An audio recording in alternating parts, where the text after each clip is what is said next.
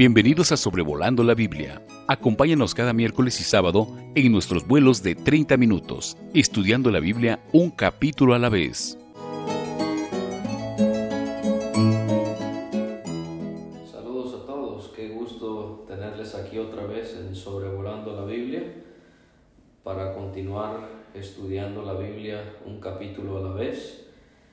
Vamos a ver hoy 11 de junio del 2022 el capítulo número 27 de Deuteronomio. Ya estamos acercándonos más y más al final de Deuteronomio y por lo tanto al final de los libros de la ley para en la voluntad de Dios continuar con el libro de Josué en este podcast de Sobrevolando la Biblia. Si usted aún no lo ha hecho, le invitamos a que pueda visitar algunas páginas donde tenemos material bíblico completamente gratuito que deseamos le sean de bendición. Puede ir a gracia más gracia.com. Eh, también tenemos otra página donde publicamos una revista mensualmente en revistabálsamo.com y allí podrá encontrar eh, también material bíblico, todo gratuito. Y si usted quiere compartir el Evangelio con algún familiar, algún amigo, puede dirigirles a la página soloporfe.com. Le invitamos a que visite estas páginas y las comparta con sus seres queridos en sus redes sociales para que muchos más puedan conocer acerca de la bendita palabra de nuestro Señor. Vamos a ver entonces este capítulo. Moisés ordenó a la nación de Israel, junto con los ancianos de Israel, que debían guardar todos los mandamientos que Él les estaba prescribiendo ese día. Cuando habla de los mandamientos, todo indica que Él se está refiriendo a lo que Moisés les había comunicado en este libro de Deuteronomio, específicamente hablando.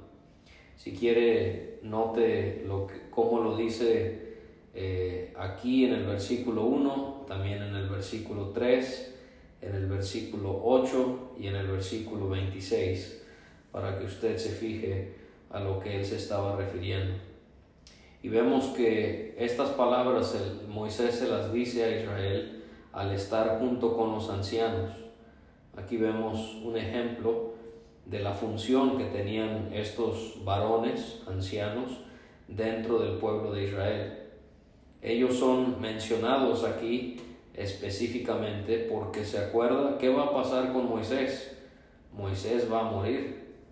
Antes de que ellos entren a la tierra prometida, eh, los ancianos acompañan a Moisés porque con la muerte de Moisés ellos serán los que tengan que asegurarse de que Israel obedezca las leyes de Dios. Y vamos a ver cómo es que la palabra de Dios es muy importante, los mandamientos de Jehová, muy importante siempre y aquí también no es la excepción. Vamos a ver la relación tan íntima que Dios quería que Israel tuviese con su ley. Y aquí vemos cómo es que en este capítulo donde el pacto de Jehová con Israel se va a ratificar, eh, el pacto solo podía seguir en pie si Israel le daba importancia a las leyes de Jehová. Si no había eh, importancia dada a las leyes de Jehová, entonces no, no había manera de que este pacto fuese ratificado. Esto nos recuerda de la importancia que la palabra de Dios debería tener en nuestras vidas. Y les hace saber Moisés que el día que cruzaran el río Jordán para ellos entrar a la tierra que Dios les había dado, debían levantar piedras grandes y revocarlas con cal. Ahora habrán sido doce piedras al ser 12 tribus, aunque aquí no se especifica el número. esto fue algo parecido a lo que hicieron cuando se ratificó el pacto al recibir Moisés las tablas con las leyes por segunda vez. Esto lo podemos verificar en Éxodo 24, versículo 4. Eh, esta cal con la que iban a revocar las piedras eh, probablemente era agua mezclada con óxido de calcio que provenía de la piedra caliza. Así era como lo hacían en esos tiempos. Y sobre estas piedras tenían que escribir todas las palabras de esta ley. Y otra vez nos referimos, o más bien se refiere la palabra de Dios al hablar de esta ley, a los dichos de Moisés en este libro. Si quiere, vea Deuteronomio 4 y versículo 2 y Deuteronomio 17 y versículo 18, donde en esas citas cuando habla de la ley, las palabras de esta ley se está refiriendo a lo dicho por Moisés, por la guía de Dios en este quinto libro. El escribir palabras sobre piedras era una práctica común entre las naciones de aquella época al querer guardar por escrito documentos importantes. Estas piedras sin duda serían testigos silenciosos al pacto eh, que Dios estaba ratificando con su pueblo Israel. Y esto lo debían hacer al entrar a la tierra que Dios les había dado, que fluía leche y miel. Y esto Dios ya se lo había hecho saber a los israelitas. Y al haber pasado el Jordán, ellos iban a tener que levantar las piedras que Él les estaba mandando en el monte Ebal y tenían que revocarlas con cal. Sobre este monte Ebal ellos tendrían que edificar un altar a Dios hecho de piedras. No puede haber la ratificación del pacto en cuanto a las bendiciones de Israel vistas representadas en la tierra a la cual ellos iban a entrar sin que se adorara a Dios. La adoración de Israel, de, Israel a Dios era eh, la razón de su existencia, esa era su, su actividad eh, más favorable que ellos pudiesen desempeñar. Así también en nuestras vidas, las confirmaciones de, de los pactos, de las promesas de Dios a nosotros, eh, no nomás son para nuestro beneficio, el objetivo principal es que nosotros podamos adorar al Dios que nos ha rescatado y que nos favorece de tantas maneras. Así que ellos tenían que edificar un altar a Dios hecho de piedras. Y se especifica algunas cosas que ya se habían mencionado en la ley de Moisés, por ejemplo, no podían utilizar sobre estas eh, piedras que iban a formar el altar instrumento de hierro. Esto lo vimos cuando estudiábamos Éxodo 20 y versículo 25. Jehová les dijo allí, si me harían altar de piedras, no las labres de cantería, porque si alzas herramientas sobre él, lo profanarás. Todo parece indicar que eh, esto era para evitar costumbres paganas que tenían otras naciones que estaban cerca de la tierra de Canaán. el altar tenía que ser de piedras, pero no podían utilizar instrumento de hierro para hacer diseños sobre estas piedras.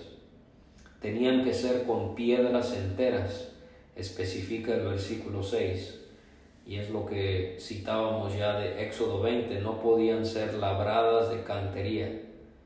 O sea, el cantero no podía darle una figura o una forma especial a la piedra, tenían que ser piedras enteras. Y todo parece indicar que también era para evitar cuestiones paganas. Y sobre este altar de piedras, sobre el monte Ebal, tenían que ofrecer a Dios en primer lugar holocausto y en segundo lugar ofrendas de paz. Holocausto al ser el animal quemado eh, completamente a Dios, habla de el deseo de Israel eh, deseando entregarse a Jehová al entrar a la tierra de Canaán. Este es el deseo de todo verdadero cristiano, poderse entregar enteramente, alma, cuerpo y espíritu, al Dios que nos ha salvado. Así que ellos tenían que ofrecer holocaustos sobre este altar y también ellos iban a santificar o apartar ofrendas de paz y las tenían que comer en ese lugar. Y al estudiar lo que la ley de Dios dada a Israel nos enseña en cuanto al holocausto y ahora al considerar las ofrendas de paz, eh, era una manera de, que Israel le expresara a Dios el agradecimiento que le tenían por sus bendiciones. Y también las ofrendas de paz eh, indicarían el deseo que tenían de, como nación, eh, poder disfrutar una comunión cercana con Él. Esta no era una ofrenda expiatoria, sino que enfatizaba ese agradecimiento a Dios por bendiciones recibidas, van a entrar a la tierra de Canaán, pero también por la comunión que ellos querían tener con Dios. Y así nosotros podemos en las ofrendas de paz recordar la necesidad que tenemos de ser agradecidos por Dios, por todas las maravillas, todos los eh, beneficios, todos los favores que Él nos otorga, pero también no, no, no olvidarnos de la comunión con Él, de nuestro andar, de poder disfrutar íntimamente nuestra eh, comunión con Él al estar en su presencia.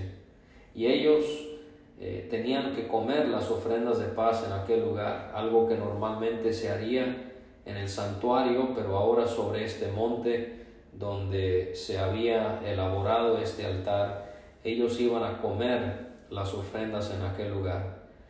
Eh, era una muestra del pacto entre Dios e Israel en relación a la tierra que Él les había dado. Así que vemos estas tres cosas que se unen.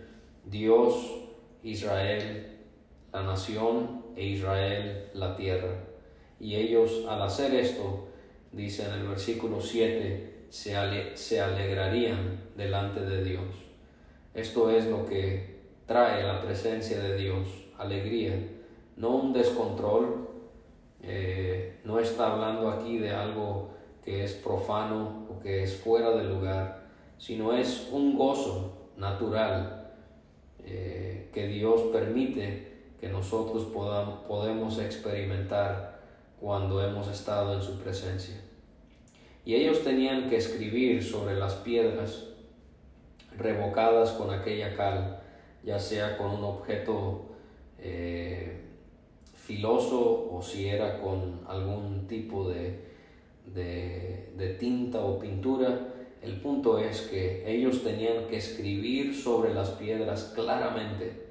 Qué interesante que Dios pide que se escriba sobre las piedras claramente.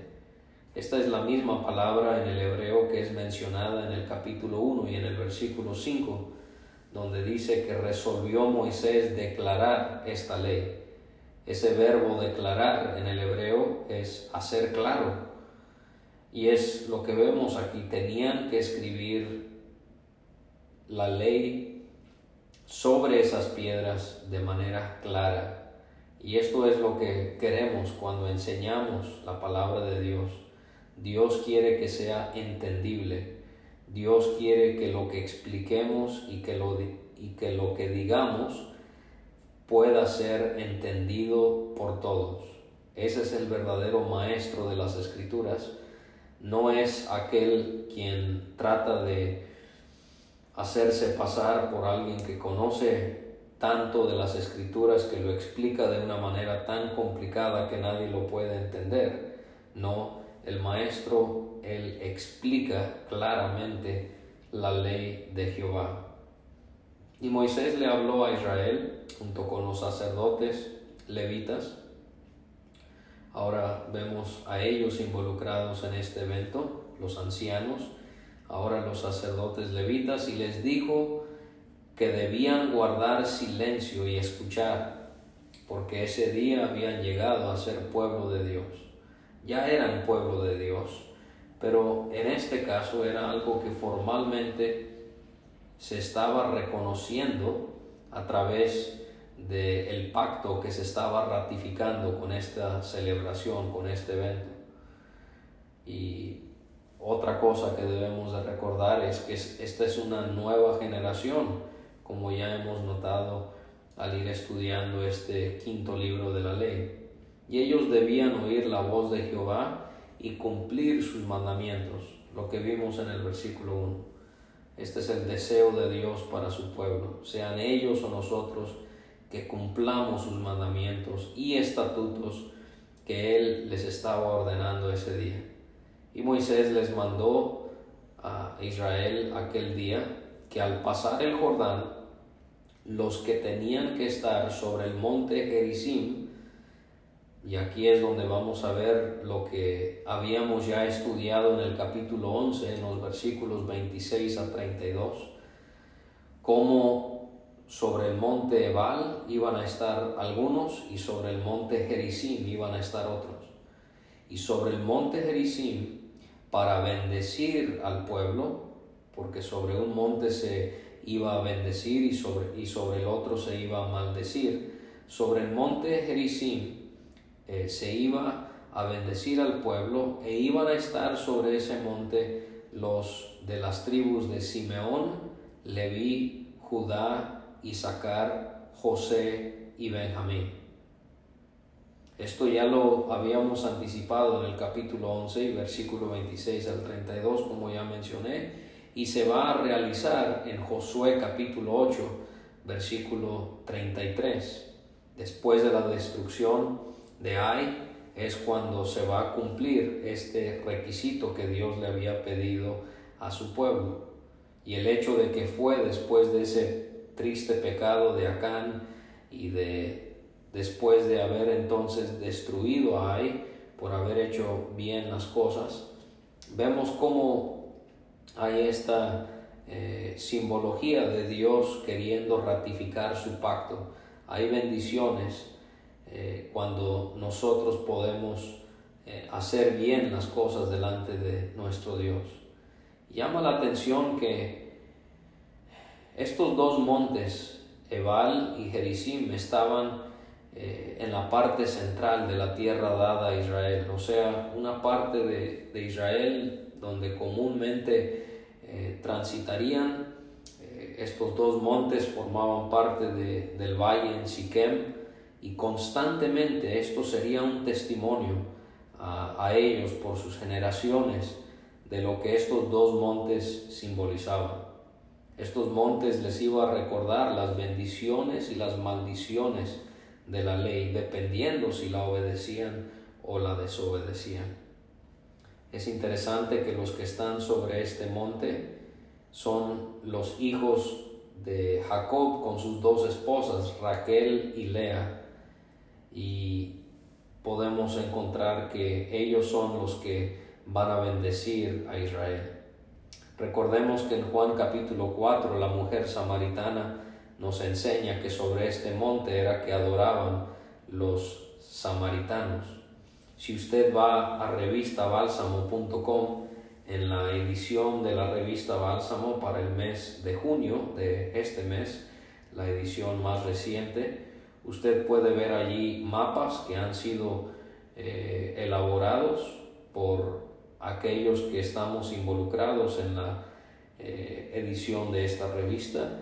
Y usted puede ver cómo es que uno de esos mapas muestran la ubicación de montes importantes que son mencionados en las escrituras y le animo a que vaya para que usted busque dónde es que está eh, Ebal y Gerizim. En el versículo 13 vemos los que estaban sobre el monte Ebal. Ellos estaban allí para pronunciar la maldición de la ley y serían Rubén, Gad, Aser, Zabulón, Dan y Neftalí. Estos fueron los hijos de Jacob con Lea, pero también son los hijos de Jacob con sus siervas. Es interesante que las, los hijos de Jacob con sus siervas son mencionados sobre el monte Ebal, que es relacionado con la maldición de la ley. Rubén es mencionado aquí. Rubén, aquel que cometió vileza con la mujer de su padre, él es puesto en este grupo. Siempre es interesante poder notar el orden de las tribus y cómo son mencionadas en distintos pasajes del Antiguo Testamento. Y usted puede entonces eh, ver cómo es que, aunque aquí no se menciona, pero en los otros pasajes que ya le eh, mencioné, que mencionan este evento, eh, estaban una parte de los israelitas sobre un monte, los otros sobre el otro monte, y en medio estaban los sacerdotes con el arca del pacto eso es interesante. La presencia de Dios entre ambos campamentos, uno describiendo la bendición de la ley, los otros describiendo la maldición de la ley. Y los levitas iban a hablar e iban a decir a todo varón en Israel en voz alta, y del versículo 15 al versículo 26 vamos a encontrar las maldiciones que son recitadas. Las imprecaciones, son doce, qué interesante, doce tribus, doce imprecaciones que son pronunciadas probablemente por ser ese mismo número de tribus. La Real Academia eh, describe o define la palabra imprecación como proferir o imprecar, como proferir palabras con que se expresa el vivo deseo de que alguien sufra mal o daño. Entonces la primera imprecación es, maldito el hombre que hiciere escultura o imagen de fundición, abominación a Jehová, obra de mano de artífice, y la pusiere en oculto. Pareciera que aquí se está condenando a personas que practicaban la idolatría en Israel a escondidas en sus hogares. En Deuteronomio 4 ya vimos cómo Dios había dicho que Israel caería en este pecado y servirían a, dioses hechos de manos de hombres de madera y piedra que no ven, ni oyen, ni comen, ni huelen. En jueces 17 leemos acerca de la madre de Micaía, varón de el monte de Efraín, y cómo ella dedicó el dinero de su hijo para hacer imágenes. Y con cada una de las imprecaciones, cada vez que se dice maldito tal persona, el pueblo tenía que responder diciendo amén. Cada imprecación sería seguida por todo el pueblo diciendo amén. Era un recordatorio de la obligación que ellos tenían a la ley de Dios, porque ellos estaban al decir ah, amén, estaban expresando eh, que estaban de acuerdo con lo que se estaba diciendo. Es interesante que cuando en una congregación, sea Israel en el Antiguo Testamento o en el Nuevo Testamento, cuando se emplea la palabra amén en un sentido congregacional, siempre es unísono, o sea, a la misma vez, no desordenadamente. No sería propio que en nuestras eh, actividades, en nuestras congregaciones, reuniones, servicios, como usted quiera llamarlo, estemos diciendo amén cada uno por separado. Esto es algo que debe ser unísono a la hora de estar reunidos todos juntos. La segunda imprecación, maldito el que deshonrare a su padre o a su madre. Este mandamiento, el quinto, ya lo vimos en los diez mandamientos mencionados en el capítulo 5 de Deuteronomio. En el capítulo 21 de este libro, en los versículos 18 a 21, ya vimos lo que se hizo a ese hijo contumaz, rebelde, eh, glotón, borracho, como él tenía que ser matado por deshonrar a sus padres. La tercera imprecación, maldito el que redujere el límite de su prójimo. Vimos esto en el capítulo 19, en la heredad que poseas en la tierra que Jehová tu Dios te da, no reducirás los límites de la propiedad de tu prójimo que fijaron los antiguos.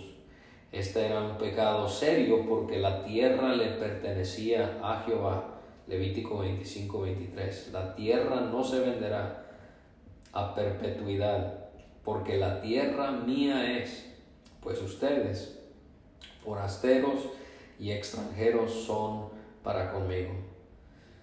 La cuarta maldición, versículo 18, maldito el que hiciere errar al ciego en el camino. Esto lo vimos en Levítico 19, 14, no maldecirás al sordo y delante del ciego no pondrás tropiezo, sino que tendrás, tendrás temor de tu Dios, yo Jehová. Vemos aquí la gracia de Dios protegiendo a los discapacitados físicamente. Tenemos otra imprecación, maldito el que pervirtiere el derecho del extranjero, del huérfano y de la viuda. Otra vez Dios protegiendo a aquellos que son vulnerables en una sociedad. En Deuteronomio 24, 17 Dios había establecido no torcerás el derecho del extranjero, ni del huérfano, ni tomarás en prenda la ropa de la viuda. Los israelitas tenían que ser como Dios había sido hacia ellos Dios hace justicia al huérfano y a la viuda que ama también al extranjero, dándole pan y vestido. Deuteronomio 10, 18. Maldito, dice el 20, el que se acostare con la mujer de su padre por cuanto descubrió el regazo de su padre. Las siguientes cuatro tienen que ver con temas de sexualidad. Y esto ya lo vimos, el tema del incesto en Levítico capítulo 18. Después viene, maldito el que se ayuntare con cualquier bestia. La zoofilia eh, era un pecado que Dios condenaba con muerte bajo la ley. Aquí podemos ver que caía bajo la maldición de Dios. Éxodo 22, 19, Levítico 18, 23, Levítico 20, 15, 16. Los que practicaban este pecado al tener relaciones sexuales con un animal, tenían que ser matados. Versículo 22, maldito el que se acostare con su hermana, eh, hija de su padre o hija de su madre. Tener relaciones sexuales con las hermanas era algo común entre la realeza de Egipto y en Fenicia. Esto era algo que Dios veía abominable. Versículo 23, maldito el que se acostare con su suegra. Esto lo vimos también en Levítico 20. Versículo 24, maldito el que hiriere a su prójimo ocultamente. Y número 11, maldito el que recibiere soborno para quitar la vida al inocente. Habíamos visto en Deuteronomio 16, 19, no tuerzas el derecho, no hagas acepción de personas ni tome soborno, porque el soborno ciega los ojos de los sabios y pervierte las palabras de los justos. No debemos de utilizar dinero para sobornar autoridades terrenales. Tampoco deberíamos de estar utilizando el dinero para sobornar autoridades espirituales. Así es. No será la primera vez si usted lo hace o lo escucha de que ancianos o pastores indirectamente sean sobornados, se dejen influenciar por recibir dinero de alguien que está tratando de conseguir algo. Esto no debe ser. Por eso en el Nuevo Testamento los obispos no deben ser codiciosos de ganancias deshonestas. Y en el versículo 26 la decimosegunda imprecación, maldito el que no confiare, no confirmare las palabras de esta ley para hacerlas. Estas palabras resumen en sí todas estas maldiciones, cómo la ley trae la maldición. Esto lo presenta Pablo en Gálatas capítulo 3 y cómo para redimirnos a nosotros de la maldición de la ley, Jesucristo fue hecho maldición por nosotros. Así que pensemos en este evento de ratificación del pacto de Dios con Israel, como lo hicieron sobre el monte Ebal, sobre el monte Gerizim, y cómo estos dos montes se representan las maldiciones y las bendiciones de la ley. Esto también nos hace pensar en nuestro amado Señor, la bendición que Él nos trajo a través de esa muerte que Él tuvo que sufrir al llevar la maldición de la ley por causa de nuestros pecados. Y vamos a ver en el capítulo 28, si Dios permite, el día miércoles, otras maldiciones pero también veremos las maldiciones, las bendiciones, mejor dicho, que la ley también traía. Le agradezco mucho que nos acompañe, espero que Dios le supla en todo y que podamos continuar con el deseo de alimentarnos y saciarnos de la preciosa palabra de nuestro gran Dios. Gracias por escuchar este estudio. Escríbenos a sobrevolando la Biblia gmail.com. Visita nuestra página www.graciamasgracia.com. Hasta la próxima.